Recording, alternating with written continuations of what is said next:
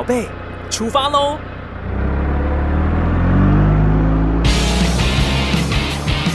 亲子加油站，帮您加满教养正能量。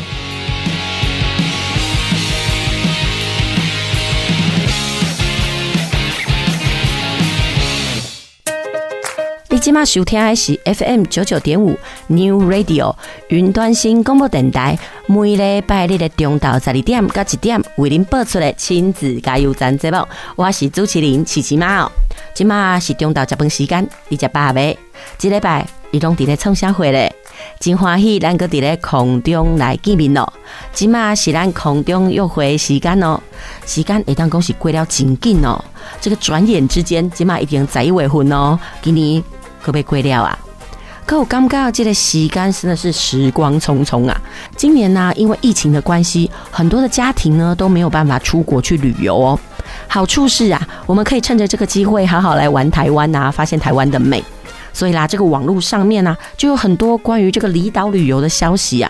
其实这个离岛旅游呢，澎湖不用讲，它其实是一直很热门的景点，因为呢，它有呃美丽的沙滩呐、清澈的海水，重点是它有好吃的海鲜呐、所以那个澎湖很多人去，但是除了澎湖以外哦，现在连这个金门、马祖都变得很抢手跟热门哦。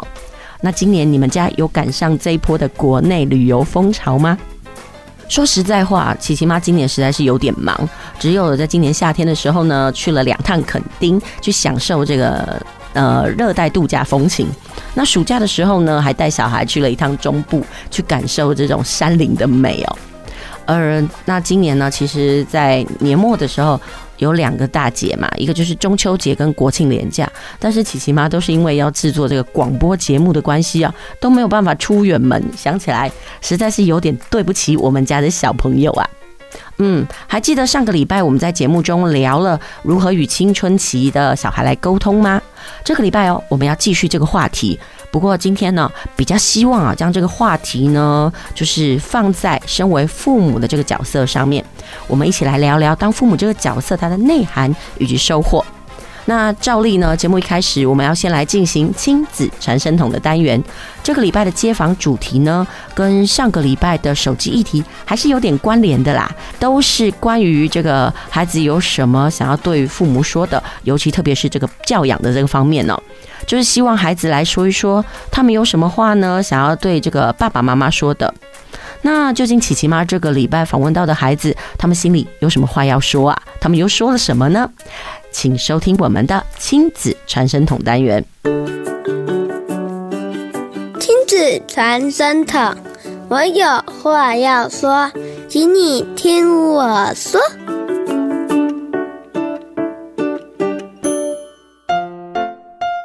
我是国中生，我很感谢我的父母愿意倾听我的心声，因为我听其他同学的父母都不愿意听他们的解释。例如，我有一个同学，他有一次成绩考糟了，父母回去就直接大骂一顿。但我觉得这样真的非常不好。我的家庭没有沟通上的问题，所以我很感激我的父母愿意倾听我心声。我是国二学生，然后我想讲关于叛逆这件事情。我觉得叛逆只是大人跟小孩们的观点不太一样。像我之前迟到，然后我阿公就开始对我讲一些话，让我感觉不太舒服。我觉得话不用讲那么重，他们好像找不到要讲什么事。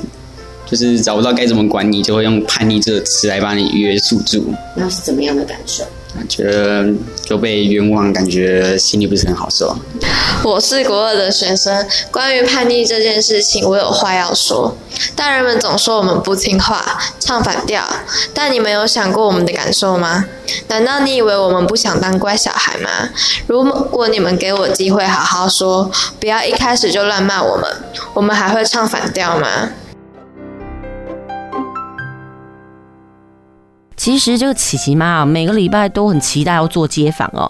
那访问这个孩子们的看法，不要小看这个每个小孩讲起来，好像个个人家口才辩捷啊，那侃侃而谈。其实绝大部分的孩子都很别扭哦。你要叫他们讲的时候，他们其实都很害怕，他们都害怕就是有讲不好啦。不要说是小孩啦，其实大人也有爱面子，然后担心自己表达能力不好啊。所以呢，每次呢我在做街访的时候，小孩都跟我讲说：“等一下，等一下。”我说：“呃，为什么？”他说：“我我们要打个草稿。”我说：“OK 啊。”然后所以呢，我就让小孩来打了草稿，然后他们希望能够照着稿子念。所以呢，针对这件事情啊，琪琪妈觉得啊，嗯、口语表达这件事情，我真的是呃，我们需要从小就开始来好好的培养哦。嗯、那在我们的访谈过程当中，琪琪妈觉得哦，可以听得出来呢，他们对于父母教养的看法哦，在小孩的表达或者是他们的谈话内容，我们可以知道，沟通真的是需要情商啊，比如说。大人呢，每次在跟小孩沟通的时候，他们很气的就是小孩的态度，就觉得说，哎，你怎么这么叛逆呢？为什么讲话讲不听呢？自己意见这么多。那小孩抱怨的是，你为什么都不听我说啊？我都还没有开始说，你就噼里啪啦对我一阵乱骂。其实真的是各有各的立场啊。然后接下来呢，我们先来欣赏一段音乐。那我们用旺福一首有点趣味的歌曲，叫《阿尼亚哈塞哟》，这听起来很像是那个什么韩国话，对不对？其实我觉得这是谐音啦。呃，就是旺福用那韩国话的谐音呢来讲述一首歌曲，就是妈妈对于瘦身的那种要求哦。啊，我们希望透过这样轻松的歌曲呢，打开我们周日的午间时光。听完了歌之后呢，我们再来谈谈如何和青春期的子女沟通哦。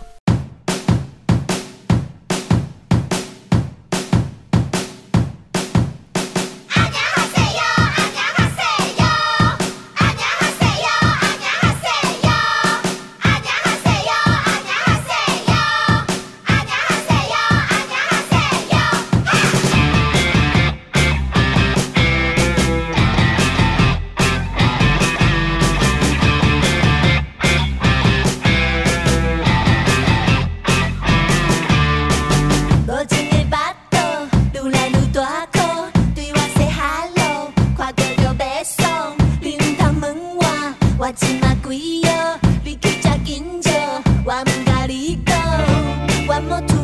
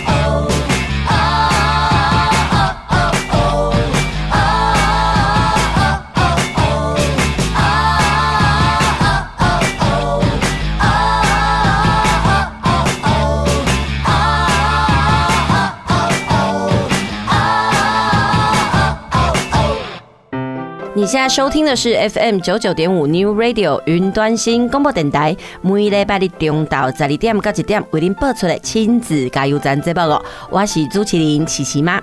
这个亲子加油站呢，顾名思义就是希望提供父母教养上的正能量，透过这个访谈呐，呃，或者是街头访问呢，提供父母在养儿育女这条道路上的参考哦，也为各位爸爸妈妈呢，在每个礼拜加油打气。那本周呢，我们继续邀请到上周来过我们节目的慧杰，来与空中的听众朋友聊聊当父母这件事。上个礼拜呢，他告诉我们如何用秀秀来治百病，也告诉我他在教养的路上用了哪一些的理论观观点呢？呃，不知道听众朋友呢，你们对于慧杰上礼拜分享的秀秀治百病，您尝试过了没有？其实这件事情真的不容易啦，因为东方人呢比较不习惯坦率的表达我们的情感。不过琪琪妈呢，还是鼓励大家去试一试，千万不要因为呢你第一次尝试，然后孩子给你一点嫌恶的表情啊，你就打退堂鼓。因为我们当父母的要看的是孩子行为背后，而不是他们的表象哦。那我们欢迎慧杰来到我们亲子加油站的节目。那今天想要跟我们大家分享什么样子的议题呢？好，大家好，主持人好。嘿，那我们就接着上次讲到了两个理论，对的背后的价值观。OK OK。好，那其实我把它整理出三个主要的价值观。嗯哼，好，分别是内在小孩，然后自由选择权，以及感谢。OK，好，好。那在那个内在小孩的部分，是讲小孩还是我们父母本身啊？呃。主要是父母本身。Uh huh. 对，我觉得养儿育女的一个很大的恩赐，就是我们有机会重新爱我们的内在小孩。童年，对对，每一个人都有一个内在的孩子。对，嗯、那个孩子其实一直停留在某一个阶段，他还没有长大。嗯、对，那我们都。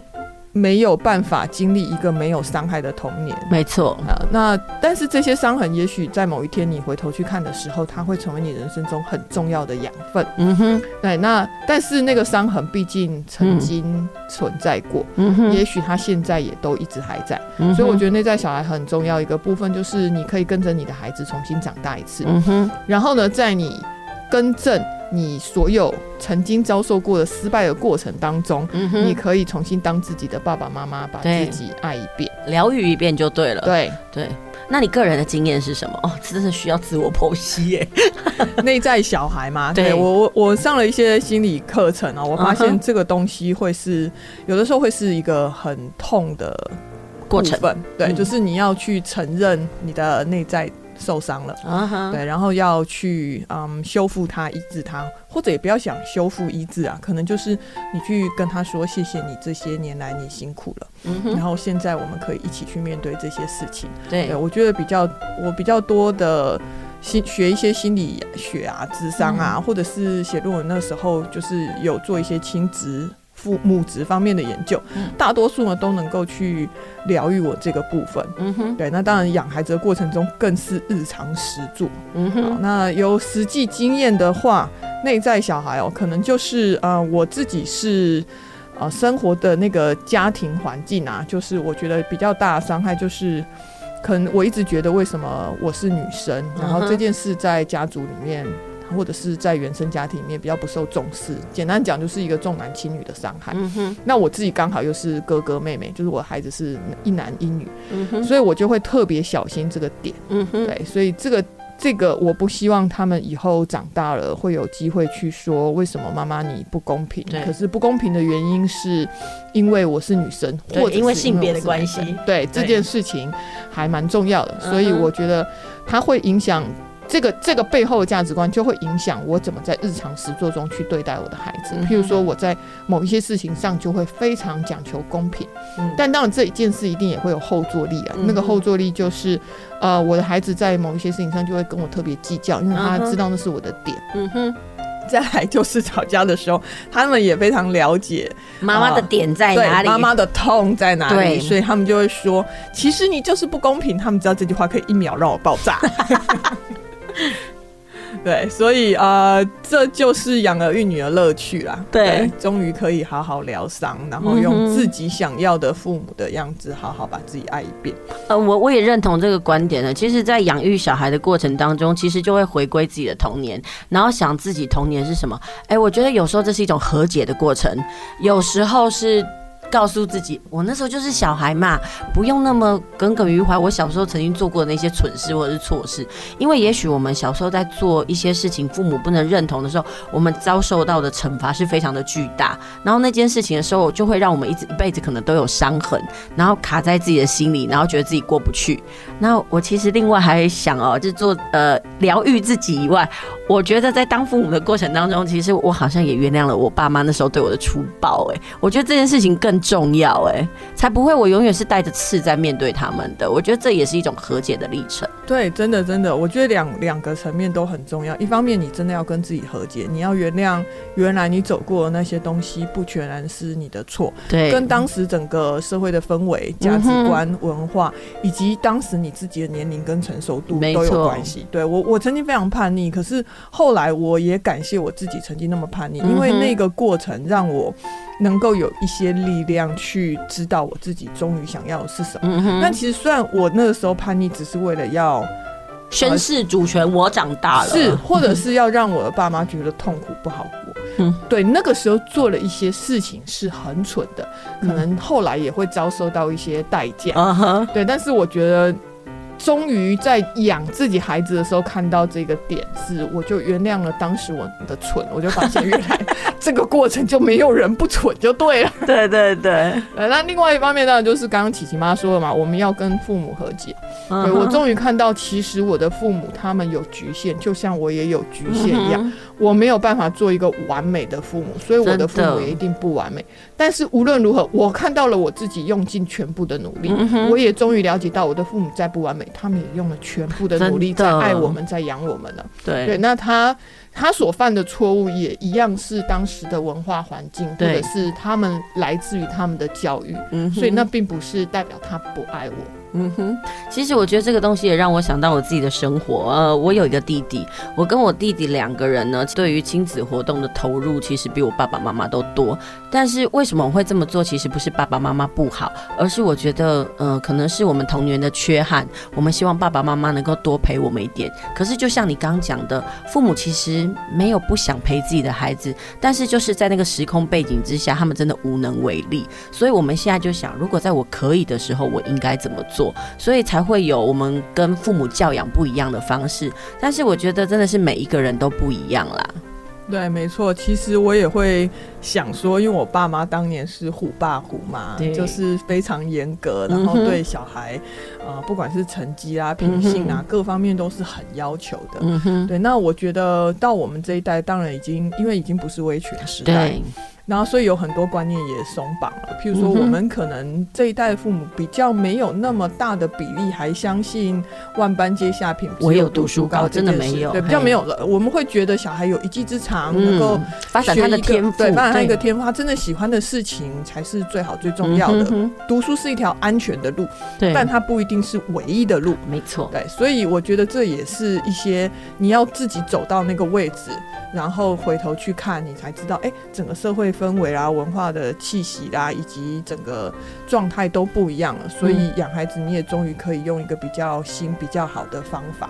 我们只会一套方式，就是我爸妈、父母爸妈带我们复制的。对，所以除非我们很有意识的去改变这件事情，那我觉得你要关照你的内心、内在小孩，去爱你自己，那你就可以去看到原来前面那些过错，一来不是我，也不是我的父母；二来其实我是有能力改变的，我可以重新用一套新的方法。对我的孩子，嗯、我曾经有的缺憾不要再次在我的孩子身上出现。嗯、没错，像我小时候就是被打大的，然后所以呢，当我刚开始当父母的时候呢，我用我的 那个本能凌驾了我的理性，所以我也是、呃、用打的。但后来我发现，当我去上了很多的课之后，我发现，哎，我这几年有在反思哦，我好像打小孩的比例降低很多。然后小孩突然就会说：“妈妈，我觉得你最近个性变好，觉得有点汗颜哦。”嗯，其实不是妈妈个性变好，而是妈妈觉得其实有更好的方法，我们可以好好沟通。嗯、因为打完了气消之后，其实如果有打，对，就是真是打在儿身，痛在娘心。然后你再去跟小孩道歉的时候呢，他们其实也是心不甘情不愿，他们心里会想：阿里逃出来的给我怕鬼啊！对，我就觉得啊，我们好为难哦，真的就是这样子的感觉啦。嗯，对。好，那在讲内在小孩的部分，我们呃在教养的过程当中，常常受到疗愈最多的是我们自己嘛。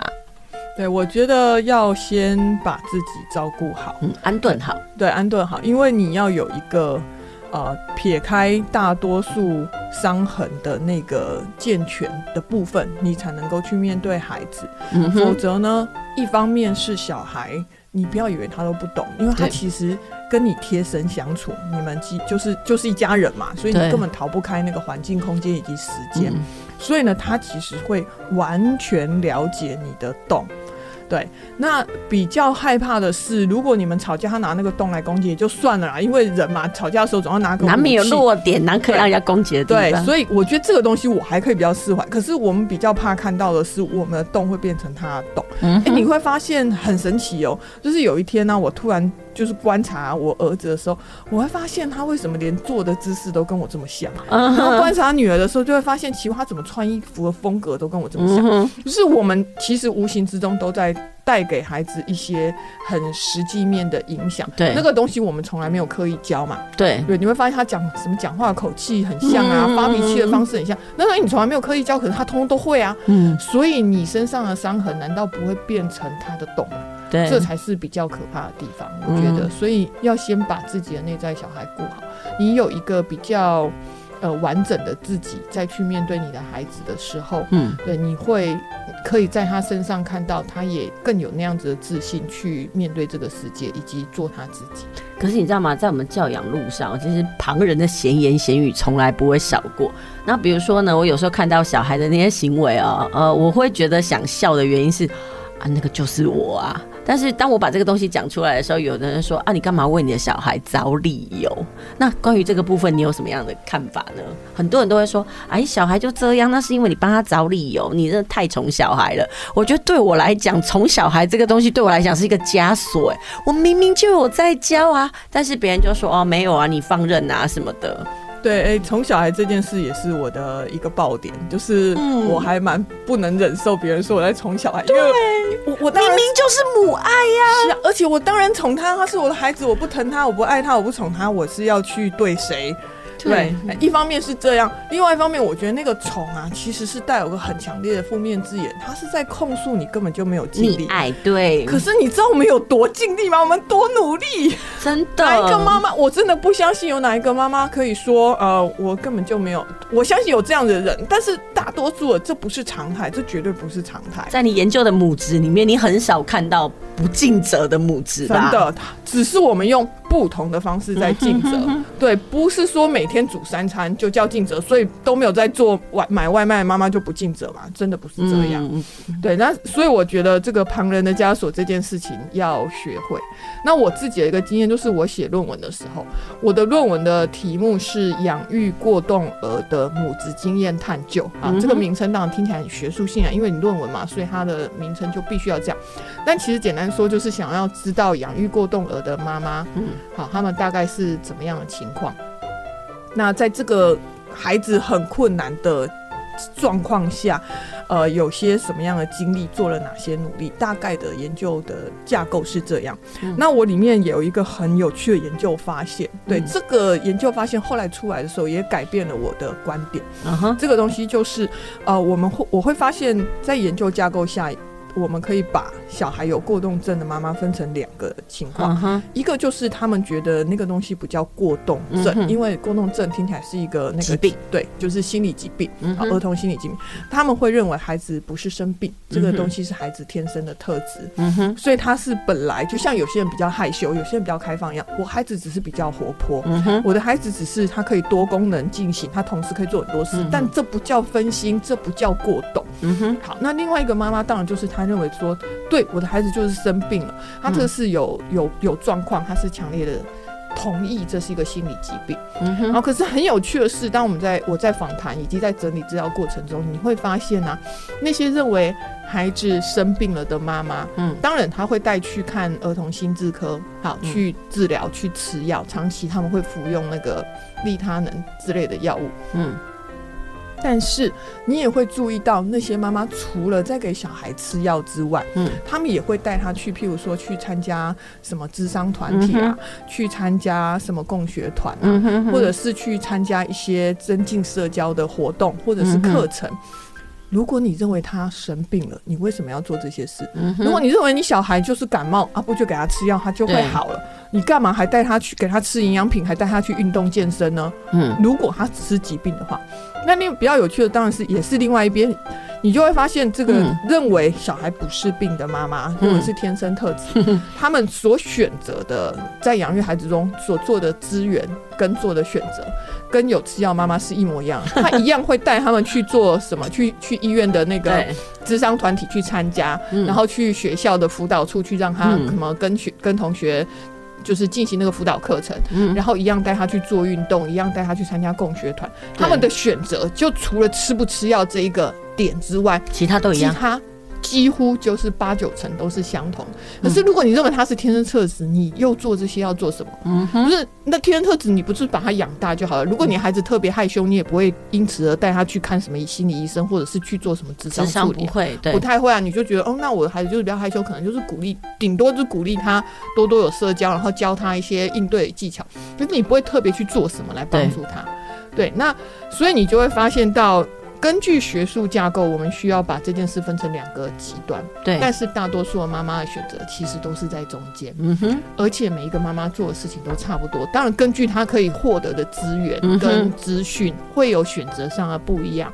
但是事实上，每一个妈妈真的都是用尽全力的，真的，就是她会花大量的时间，甚至是金钱。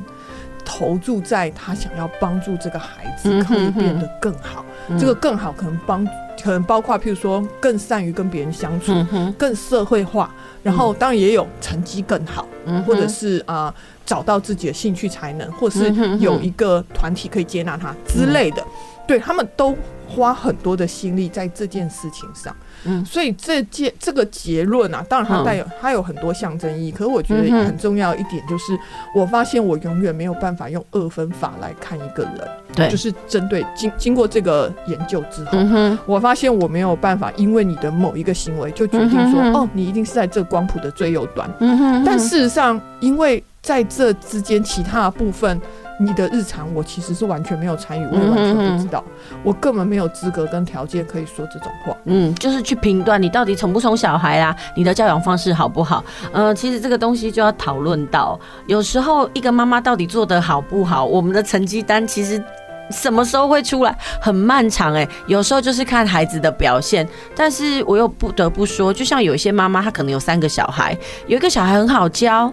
然后呢，表现就很好。那有一个小孩就很叛逆，然后每次就是真的是走歪了。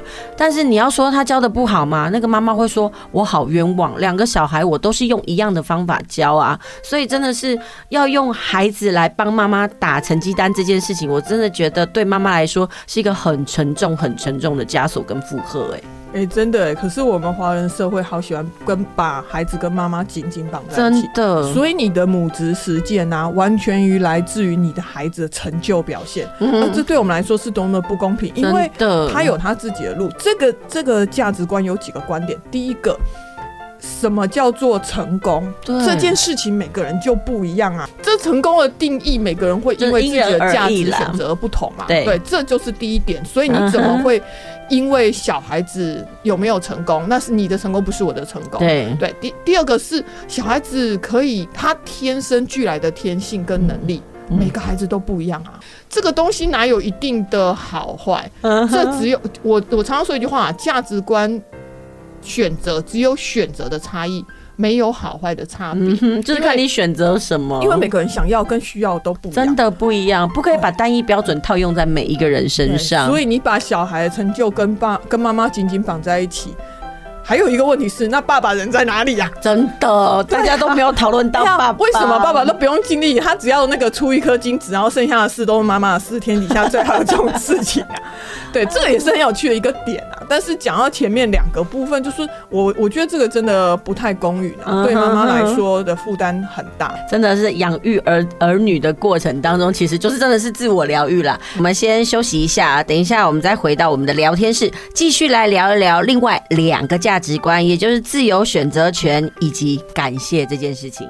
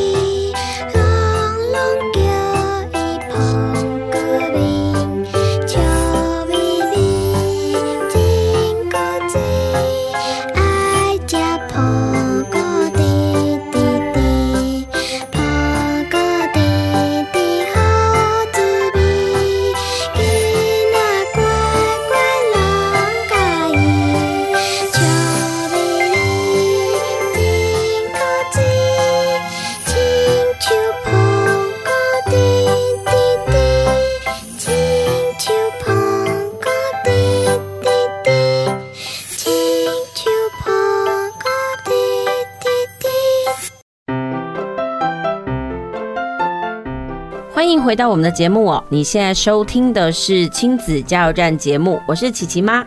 刚刚呢，慧杰跟我们聊到了所谓他教养的价值观。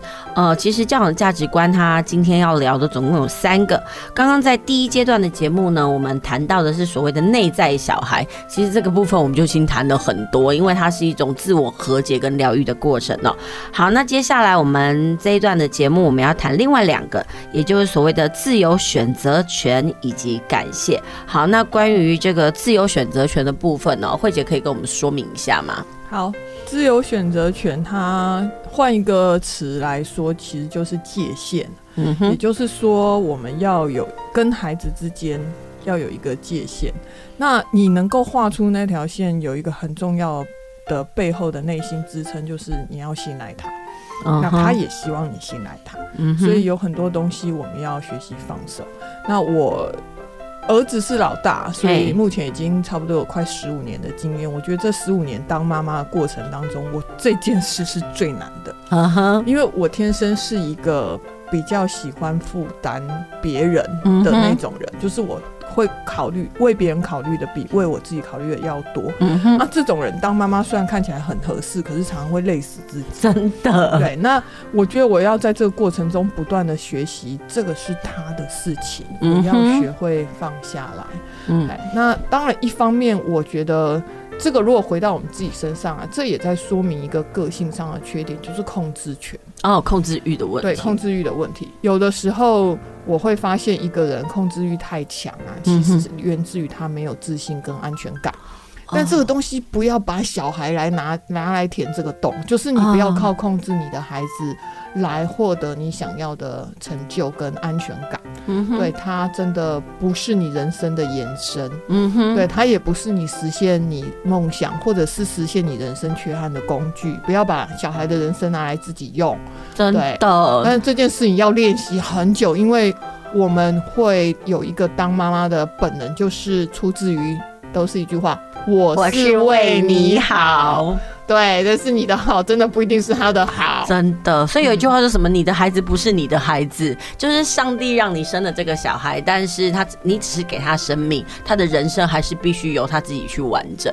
我们不要去介入孩子的生活太多。但是这件事情真的很难呢，因为我觉得当妈妈的总有一种想法，就是说，呃，我能够在尽我可能可以控制的范围内帮小孩自己顾好。后来我觉得我自己解套的一个想法是，我会。会回想我自己的经验，嗯哼，对，但人啊都会有那个所谓的记忆误差，就是你想你自己童年，你都会觉得，要不就是非常悲惨，你都忘记快乐的部分；要不就是非常快乐，你都忘记悲惨的部分。对。对，那我觉得庆幸的是，还好我的青春期，我的记忆非常鲜明，主要是因为我那段时间活得非常用力，对，用力的叛逆在，所以我觉得我的。印象很深刻，我我在猜跟记忆的偏差应该不会太远，uh huh. uh huh. 所以我看我的孩子的时候，我就会有更多包容跟理解，因为我会知道哦，我小时候也这样，是我可能比你还更离谱，能你能够这样，我已经很感恩了。你 你还好，我懂，对你还有没像我对我妈当年那样来对我，我已经觉得哦还好还好。对，对，一方面就是我们可能要回去看，就是其实。大家都是这样长大的，没错，他一定会安全的长大，在可能的范围之内。但我们不能控制的是，你担心也没有用，真的。对，所以就是要放心呐，要你要先找到那个。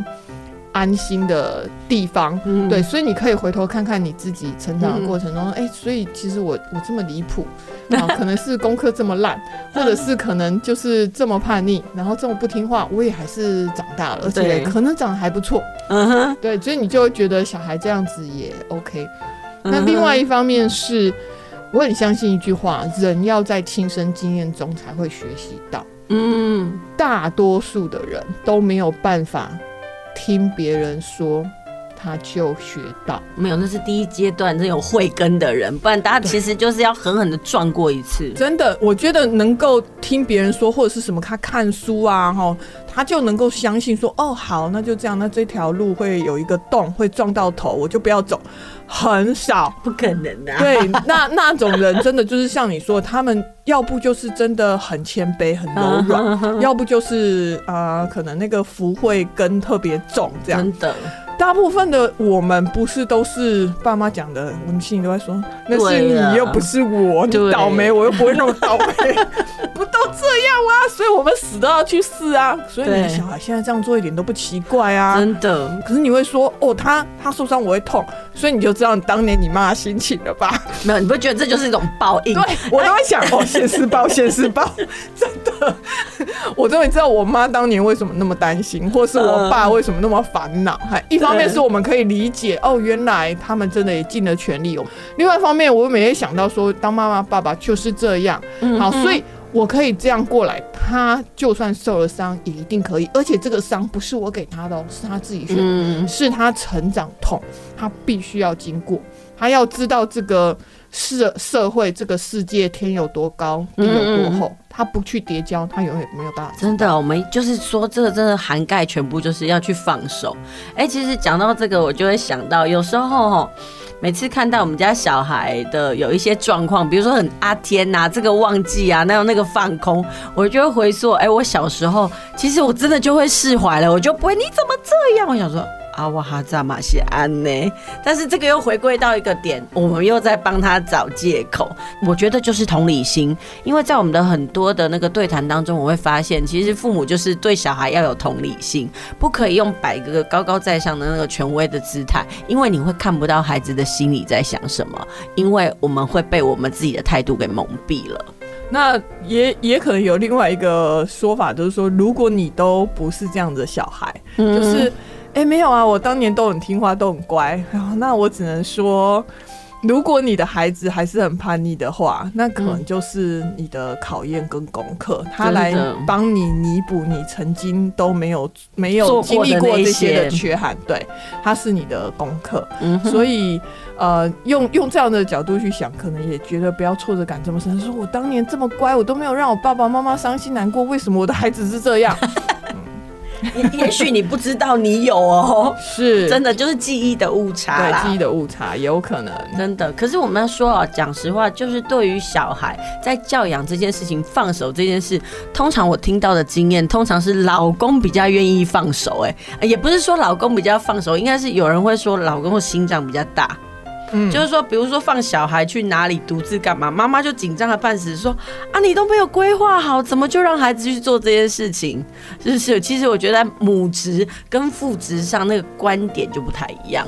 呃，我确实觉得爸爸比较容易放松。嗯哼，一方面是我们在文化教养上面，男孩子的。被允许冲撞的机会就比较大，所以他们这样走过来，他们就比较不容易有这么多的担心，因为他知道小孩可以的。嗯哼。可是我们女孩子就可能不被允许做这些事，所以我们没有经历过事，我们就会害怕。对对，一方面是这样。嗯哼。那当然，另外一个层面啊，呃，我觉得没有没有。规划这应该说有没有让小孩学会再去做这件事情也蛮关键的，嗯，就是不教而杀谓之虐，真的，你不能够把他完全在毫无武装，嗯，不管是生理上、心理上武装，你通通都没有给他状况之下，你就把他丢到那个丛林野兽去弱肉强食，那他一定是弱，所以他一定是死。嗯，对。对，你在让他去做任何探险跟他就是面对世界的时候。嗯你该做的后勤工作，帮他准备好的东西，那是你的责任，那是你教养上教这个部分，嗯，你不能不教他，嗯，譬如说，呃，青少年可能有一个状况是很没有礼貌嘛，对。对，可是。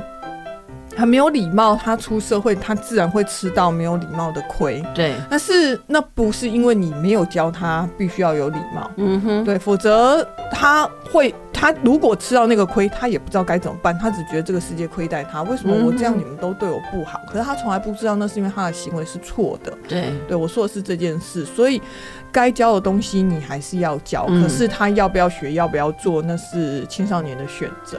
所以我说自由选择权嘛，但是你曾经教的东西，毕竟会在他的心里面埋下一颗种子。有一天他吃了亏、受了伤的时候，他会知道哦，原来我妈说的是真的。嗯，那颗种子就会有机会发芽长大。其实有讲就是有机会啦，但是妈妈都会有一个很深的感触，就是妈妈有在教，儿子就是没有在听，所以不要指责妈妈说妈妈都没有在教，因为持续碎碎念也是很有帮助的。对，是，我觉得就是呃，碎念这件事情是母母身为母亲的天性，对，真的没有办法。我们因为我我不打不骂嘛，所以我就会用。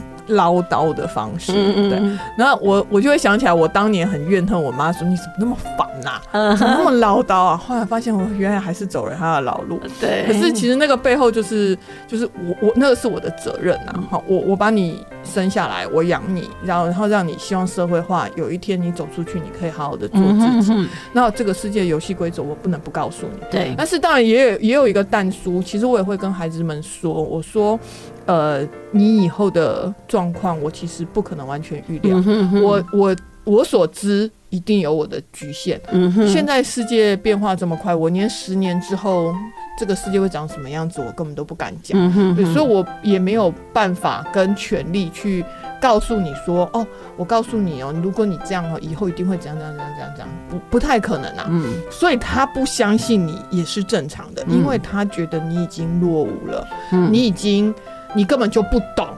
这个世界变成怎么样？就像我们可能很明显的一个状况，就是我们中年的父母啊，很多手机或者是那个电脑上的操作，我们要问年轻的孩子，对不对？嗯，因为我们学的速度真的没有他们快，他们是就是一，他们就是山西的一群，对，所以他们学的速度跟进化速度比我们要好太多了。嗯哼，这个东西你不得不承认，对，所以未来是他的时代。其实你只要担心你是不是能够跟得上，你不用担心他能不能融入。哦，这句话很重要，我们要好好把这句话 mark 起来。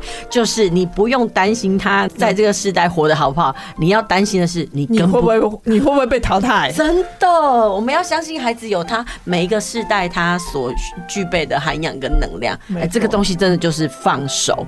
你可不可以讲一下，就是在你放手的过程当中，有哪些是人生的转折点？你做了哪一些放手？嗯，人生转折点可能太沉重了，不过一定会有很多生活上的实例。譬如说，我讲个妹妹好了，讲哥哥比较，今天讲哥哥比较多，讲个妹妹。妹妹她这次要去毕业旅行，那、uh-huh. 我就跟她说，你要自己收箱子，因为在这之前，呃，她都是跟我们一起收，或者是我们收。Uh-huh. 对，但我觉得六年级了嘛，毕业旅行你自己收箱子。嗯哼，她刚开始就。该该该，我就说他有一点点公主病，然后我就说、嗯、没有，你要练习，而且你要自己知道就是东西放哪里。嗯哼，所以他收的过程中，我就完全不参与。嗯对，那但但他收完之后，他会跟我说：“妈，你可不可以来帮我看一下？如果我小孩有提出需要协助的需求，需求，我会去处理。”然后我一去看就愣住啊，那个箱子当然 四分之三放衣服，四分之一还蛮大一个空间哦。他放了一个枕头，我就说：“你为什么要带这个？”然后把他的那个很软。软的羽绒抱枕整个折起来，然后硬塞到那个箱子里面去，然后就整个把那个衣服都撑开，然后占了很大一个空间。他就说：“我没有我的抱枕，我睡不着。”嗯，我就说：“第一，饭店一定会给你多的枕头。”然后第二，你跟同学一起睡嘛，所以四个人一间两两张床，所以一定是会跟一个同学一起睡。你这样同学可能会很不舒服吧？嗯。然后他就说：“可是，他就一直重复这句话。可是我没有抱枕，我睡不着，我一定要带我自己的抱枕。”我就说：“你要不要考虑带一个小玩偶去？”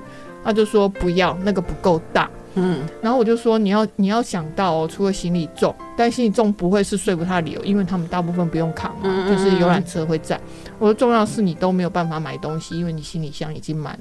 他就说：“哦，没有关系，我觉得没有问题。”嗯哼，所以我觉得这个东西就是我再三确认过他的需求，以及他非常知道这件事选择的代价之后，嗯，那他还坚持要这样，我就会让他去。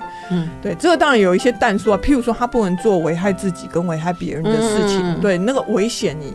就算他觉得他可以，你可能都要慎重考虑，因为危险这件事情是不能够有一个万一的。嗯哼哼。对，那在讲哥哥好，哥哥是比较大、比较经典啊，就是他小六的，他小六毕业之后升国中的那个暑假特别长。嗯哼。他就跟他同学三个人就一起跑到台北去。嗯。哎，我说的是他们三个自己收行李，自己。坐高铁，然后自己在台北捷运站转车，然后自己去住的地方，然后自己在台北玩了四天三夜。嗯，对，就是从头到尾这件事情我都没有参与，也没有管。那除了给他钱，就是他他必要支出，因为他当然他没有赚钱的能力。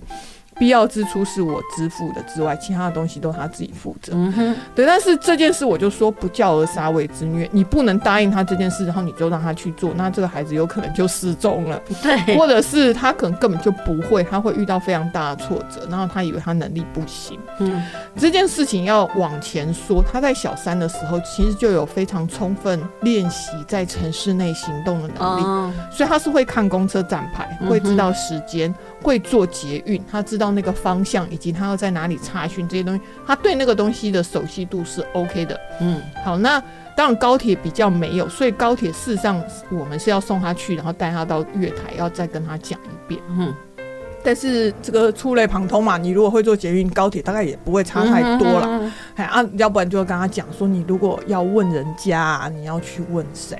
嗯哼，然后再来是我有要求，他在出门前，他就必须要拿一个三天的行程规划给我，但不用到很精细，什么什么第一天早上几点到几点，对这是不用那么夸张，但是你大概要去什么点，然后你们打算怎么去？比如你是在台北要转公车，几号公车你查了吗？好，那大概人家几点开？所以还你不要跟我说你。八点钟要去什么航空博物馆，人家十点才开门。对，那代表你根本没做功课嘛。他大概要写一个这样的流程出来。那因为他是三个同学一起去，对所以他们当然可能就一人负责一天。嗯，那就是要把这件事做出来，然后给家长一个交代说，说、哦、我们真的是很诚心诚意，而且很有能力可以这样做，你才能去。嗯哼，对，我觉得这个是呃要练习。那也让我想到一个例子啊，就是他有一次去上课。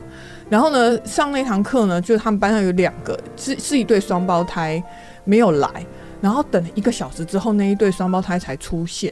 然后那个班主任当然就很担心，就说你们跑去哪里？他就说呃，我们在楼，他们提早来半个小时，可是那个门。补习班门没有开，所以他们两个人就走路走回，走花一个小时的时间走回他们阿妈家。啊、然后阿妈看到他们两个人就很惊讶，说：“你们俩不是去上课吗？怎么走在这里？”然后阿妈才会开车，才又把他带过来。所以他们整整迟到了一个多小时。啊、对，然后这孩子怎么这么可爱？第一是他完全不会坐交通大运输工具，所以他们只能用走路的。嗯。第二是在这样的情况之下，他们唯一想到的办法是走路到一个他们认识的地方去，而不懂得求救。所以我儿子其实就教他那个同学说。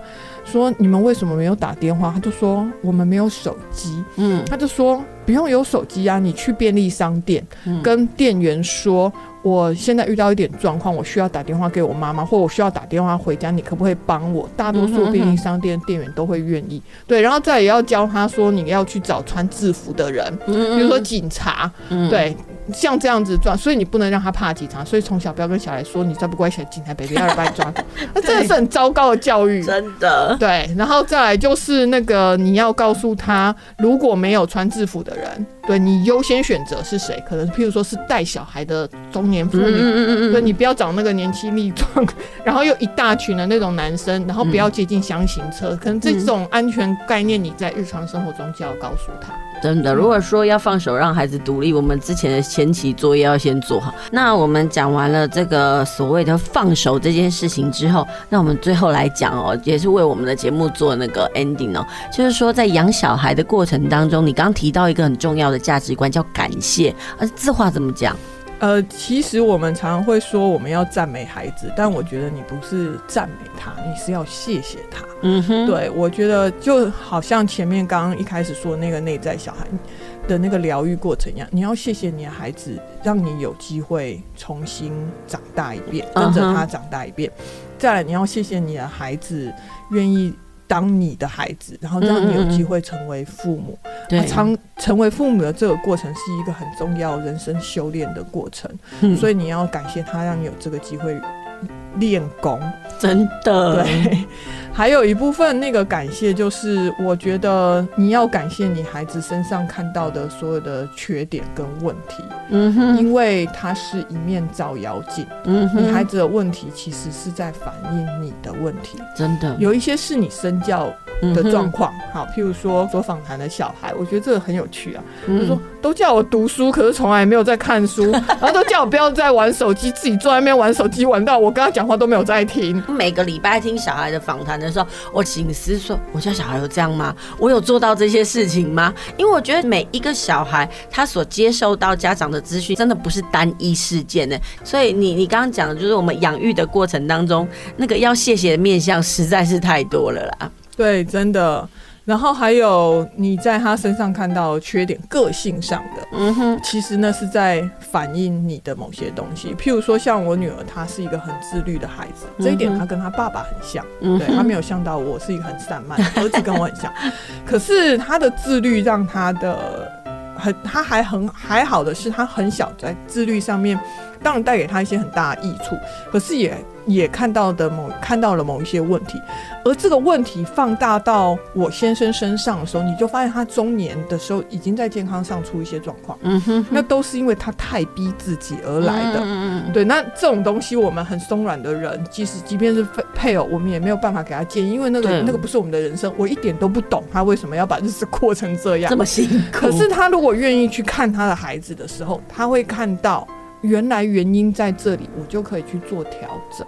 嗯、对，可是你如果没有机会去好好看看小孩，对，你不要。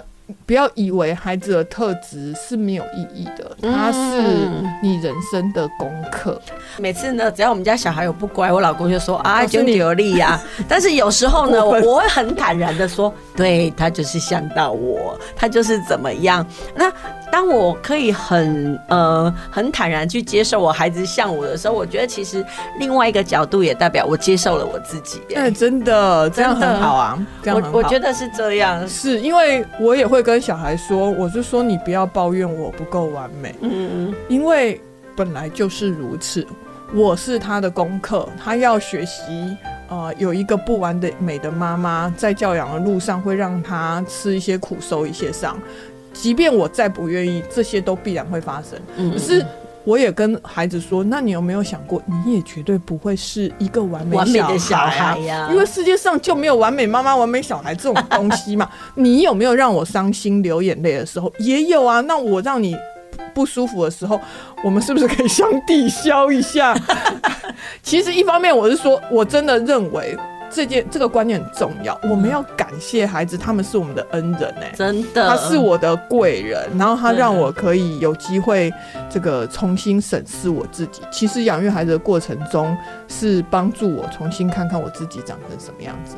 还有啊，我们都会认为说，我们带小孩长大，是我们牵着他的手认识这个世界，对不对？嗯。但是事实上，在长大的过程中，我发现他教给我的，其实比我教给他还要多。真的，有时候我在养小孩的过程当中，我会觉得我重新再过了一次我的童年，或者是我小时候童年的缺憾，我会借着我在跟他对谈的过程当中，或者是在照顾他的过程当中，我顺便也安抚了我自己。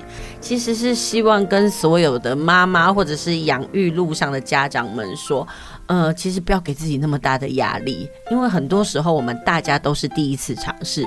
所谓的对错这件事情，虽然很晚很晚才会出来，但是我觉得只要一个心法就好。只要你觉得你真的是用呃问心无愧，你很用力在对待你的小孩，我觉得这样就够了。大家不要给自己那么大的枷锁。对，还有就是有一句话是我爸爸教我的，我很喜欢。他说在家里啊，不要讲这么多的对错，嗯，要多讲爱。对，就是家不是讲道理的地方，嗯、是讲爱的地方。我觉得那个爱，如果你们的接收频率都调得很对，就是你用一些方法爱他，嗯、他是知道的；他用一些方法爱你，你也是知道。即便你们有冲突，其实都没有隔夜仇啊。这些事情都会随着时空过去而淡掉，因为你们都会知道对方其实是无心的。或者是那是他没有办法的地方，因为譬如说你的个性可能就是这样，你也做不到，嗯哼，某一些事情，那他会了解，他不会因为这样而怨恨你。嗯，好，那我们今天非常谢谢慧姐来到我们现场哦，跟我们分享了这么多。我们只是希望说，在这个教养的路上，我们大家并肩同行啦，大家互相给个支持。那这个节目的时间已经接近尾声了，希望你会喜欢我们的节目。我们下周同一时间再会。